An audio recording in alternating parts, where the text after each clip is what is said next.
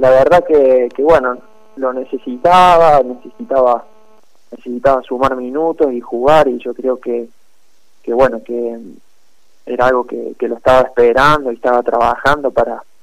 para conseguirlo. Eh, ¿Qué balance haces de tu paso por Deportivo Riestra? Eh, la verdad que, que bueno, que fue un, fue un, un, paso muy positivo para, para mí en lo personal, en mi carrera, por, por más que no haya sumado minutos y no haya jugado lo que por ahí pretendía, pero, pero bueno, en lo personal me sirvió mucho para, para formarme como, como jugador, como persona, que, que bueno, que eso a lo largo de, la carrera suma mucho y bueno, creo que, que soy un jugador totalmente distinto al que al que se fue de, Río Cuarto. Así que yo creo que, que bueno que fue un proceso de maduración y de aprendizaje durante este año que, que bueno que por más que no haya sido positivo por por no sumar minutos pero fueron cosas muy buenas en otro aspecto de ese jugador que se fue de Río Cuarto a este ¿En qué aspectos sentís que has podido evolucionar, Leandro? Y en cuestiones todo eh, futbolísticas, en, adaptarme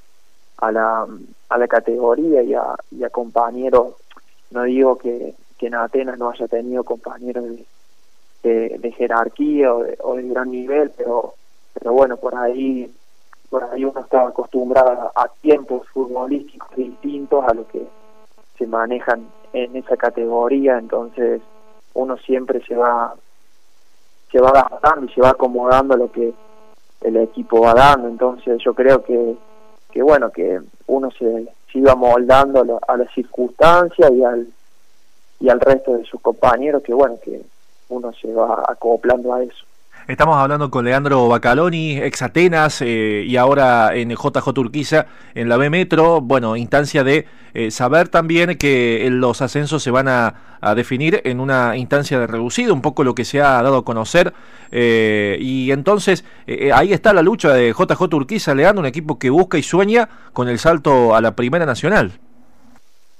Sí, sí, es una verdad, es, algo que, bueno,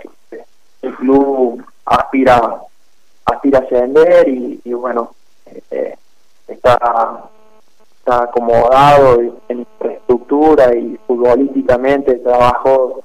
hace bastantes años de, con un proceso y un proyecto que, bueno que vienen avalando tanto los dirigentes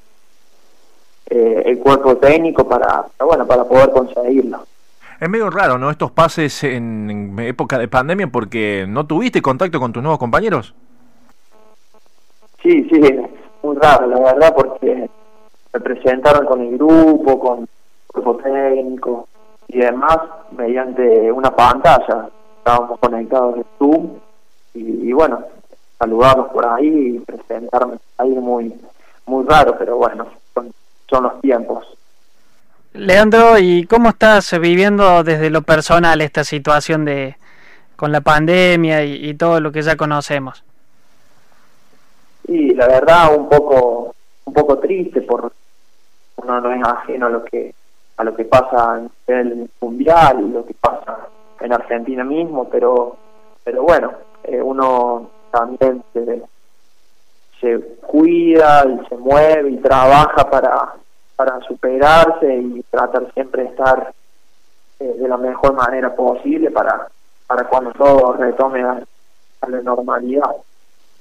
Bueno, eh, recuerdo particularmente, Leandro, eh, vistiendo la naranja en algún momento, vistiendo Renato Cesarini, eh, siendo parte seguramente de alguna nota con botijas en aquellas coberturas que realizamos en los distintos escenarios, no sé si por ahí tenés el recuerdo de alguno, pero me acordaba de ustedes y puntualmente de tu hermano más chico, él sigue jugando, eh, ¿dónde está su, su actualidad dentro de una situación de pausa, pero eh, él, ¿dónde está su, su actualidad? Sí, sí, sí, esos tiempos por ahí uno los recuerda y no, estábamos hablando de esto y me agarro con un dolor de la panza. Estaba mi papá escuchando también y bueno, se asomó con una sonrisa con acordándose de esas cosas que por ahí uno siempre las tiene muy grabadas.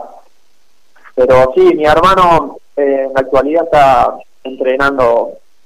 pertenece a Renato, eh, él con su vínculo, él a su vez trabaja en inferiores, así que él siempre llevó más notas que yo cuando éramos chicos, porque, bueno, eh, él es mejor que yo.